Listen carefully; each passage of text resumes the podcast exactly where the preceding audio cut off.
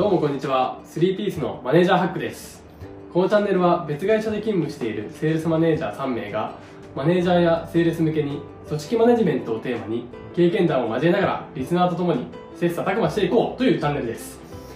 はい。今日の、えっと、テーマはですね、えっと、マネージャーとして意識していることはと。いうところになりますがこれですね、えっと、結構まああのいろんな考え方がいろんな方であると思うんですけどもとちょっとまあ3名でこれ議論していければなと思っております、はい。じゃあまず最初に岸さんいきましょうかね。なんかこのこのマネージャーとして意識していることっていうところで言うとなんかありますか？バッと出てくるところで言うと。そうですね。あのマネージャーとして意識していることというかマネージャーに入った時からずっとこれ思ってるんですけど、はいはい。あの僕はマネージャーの席をやっぱり次に継がせたいタイプの人でずっと僕はマネージャーになっていることは一生思ってないんですよねずっと。はいはい。だから、えっと、マネージャーとして意識していることについてはやっぱり後世の後輩であったりとか、まあ、メンバーが後にマネージャーとしての素質であったりとかがちゃんとあのついてそのマネージャーの席に座ってもらえるぐらいの力量をちゃんと保てることをいつも意識していてうん。でそのために必要なことであったりとかキャリアの考え方であったりとかもちろんワンオンワンの仕方であったりとか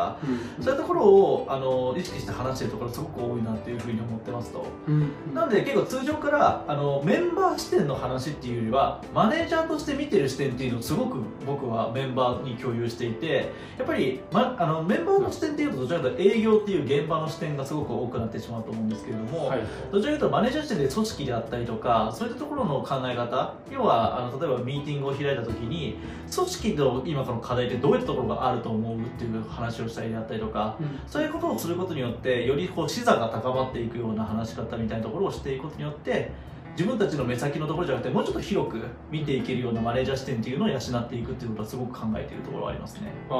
あなるほど、まあ、メンバーも、まあ、もちろんこれ営業マネージャーなんで営業やってるメンバー多いと思うんですけど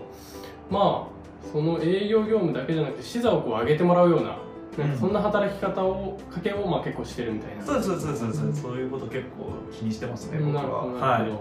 ああでもそれ結構大事ですよね、うん。大事。やっぱり現場ばっかり見てるとすごくね、あのー視野が狭くなってて、はい。売ることだけを目的としてしまうので多分はい仕事しててもそんな面白くないと思うんですよぶっちゃけ。はい確かに確かなんで、どちらかというと組織をより良くしていくだったりとか、自分が改善していくみたいなところに一歩踏み出してほしいなってところはあって、そういうところは逆に言うと、僕から結構投げかけてはい意識をさせているってところはありますね。になるほど。なるほど、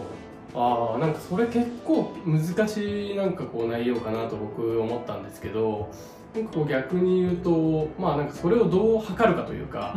なんかマネージャーが、まあ、メンバーを見て、うん。メンバーがこう視座が上がってるなっていうのをこううん。判断するようなこう軸みたいな。うん。なんかそういうところってなんかざっくりあったりしますかね？それで言うとあの結構ミーティング時って最初多分こっちから振らないといけないんですけど、はい。それはまあいわゆる受動的に受けるタイプじゃないですかそれって最初は。でなんですけど多分後々にそういった視座が高まってくると自分発信からこうあの課題感であったりとかを多分話し話し始めると思うんですよね。要はあの今の組織においてこういったところが課題だからこういったところを直してほしいとかうん。っていう相談がじゅあの能動的にメンバーが出始めてくれれば、おそらく意識はあの自分っていうところの範囲じゃなくて組織っていうところの範囲に広がってきたかなっていうふうに思ってもいるので、うんうん。そういったところの、まあ、自分発信でどれだけあの僕たちの方のマネージャー陣に相談しに来れるかみたいなところは結構測っていたりしますね。なるほど、はいこう組織に対して主体的にメンバーがなっているかみたいな。そうそうそう。なんか定量的に測ると結構難しいじゃないですか難しいですね。これって。だから定性的なところのいわゆる意識のところをまず変えていくみたいなところはすごく頑張ってますね。ああ、はい。なるほど。結構ありますよねこういうシーン確かに、はい。なるほどなるほど。そうですね。きちなみにお好みさんとかってこのテーマで言うとどんな感じですかね？そうですね、まあ、僕も結構近いなっていう。ことですねあの僕に関してはあれですね、えー一つは、まあ、自分を超えてほしいというか、うんうん。あの早く自分を超えてほしいと思いながら、うん。あの普段意識して、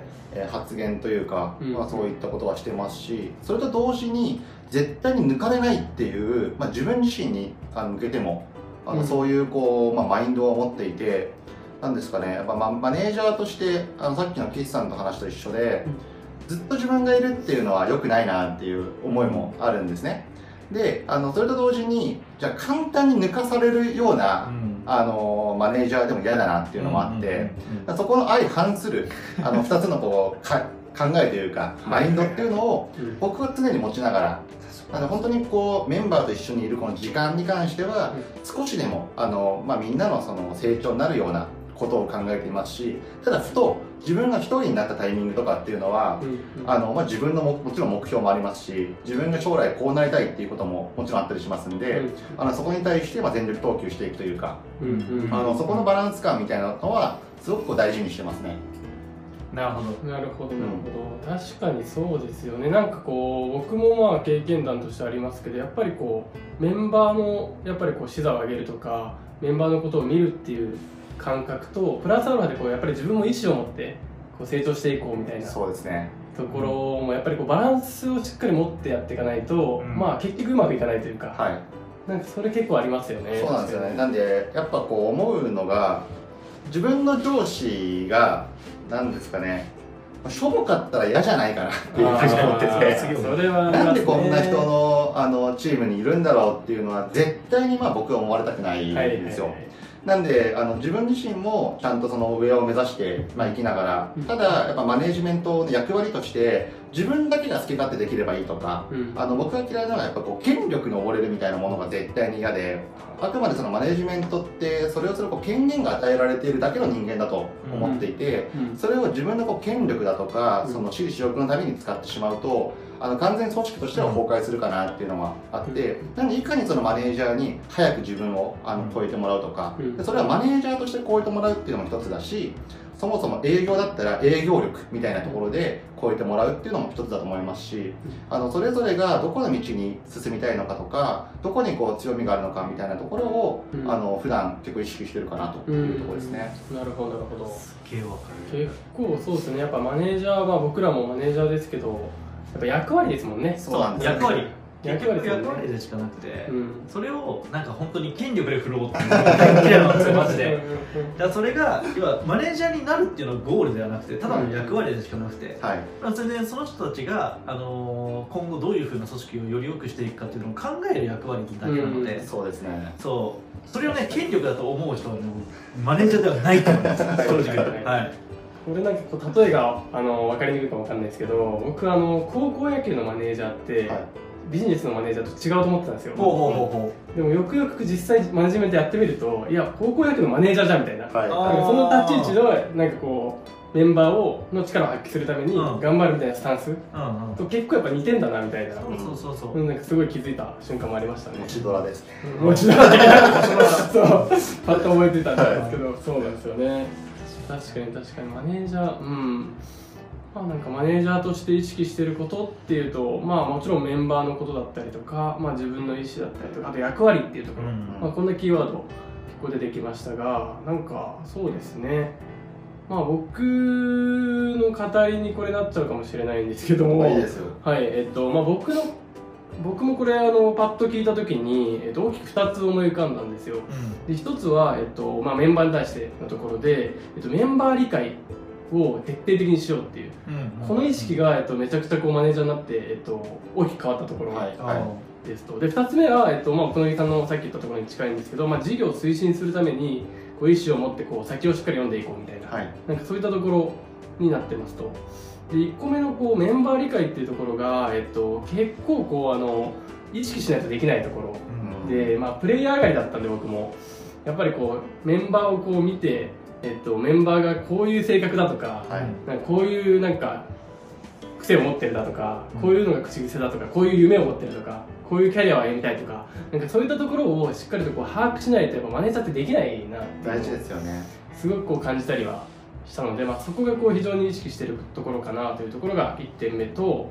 で、まあ、2点目に関しては、えっとまあ、事業とか新規プロダクトを見てるっていうところもあるんですけども結構こうこの先どういった課題があるのかっていうところをしっかりと先読みして潰していくみたいなところをなんかすごいこうマネージャー、まあ、いわゆるこうリーダーそのプロダクトのリーダーとしてこうしっかりと見ていかなきゃいけないかなっていうなんかそんなこう2つのことを僕は意識してることって言ったらまあ2個思い浮かぶかなっていう感じなるほどねでしたかね。確かにねメンバーの把握はすごい大事ですよねやっぱそうですよね。あそうなんですよね。はいまあ、結構こうざっくばらんにお話ししましたが、まあ、今回マネージャーとして意識していることというところがありましたこれねあのタイミングとか、えっと、見てる組織とかあとまあ自分のこうあの歴とか、はい。まあ、そういったところでこう結構変わってくるとは思うのでなんかこう今一度こうマネージャーの方もねこれまあどういうことを意識してるのかなっていうところを、まあ、改めて考えてみるとか、まあ、僕らのこういったまあお話とかが少しこうあの気づきになればなとは思っておりますのでまたなんかこう3ヶ月後4ヶ月後とかはい。このテーマやってみたら面白いかもしれないですね。確かに、はい。ちょっと変わってるかもしれないですね。はい。なんでまああの一旦まあ第1回の配信こんなところでえっ、と終了とさせていただきますが、えっ、とマネージャーとして意識していることはというところのテーマではい。話させていただきました。では以上で終了といたします。はい。はい。ありがとうございます。ありがとうございました